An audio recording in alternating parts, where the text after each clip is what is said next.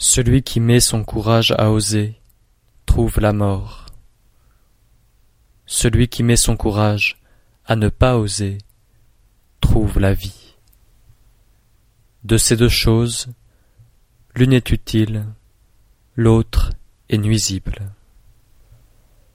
Lorsque le ciel déteste quelqu'un, qui est-ce qui pourrait sonder ses motifs? C'est pourquoi le saint se décide difficilement à agir. Telle est la voie du ciel. Il ne lutte point, et il sait remporter la victoire. Il ne parle point, et les êtres savent lui obéir. Il ne les appelle pas, et ils accourent d'eux-mêmes. Il paraît lent, et il sait former des plans habiles.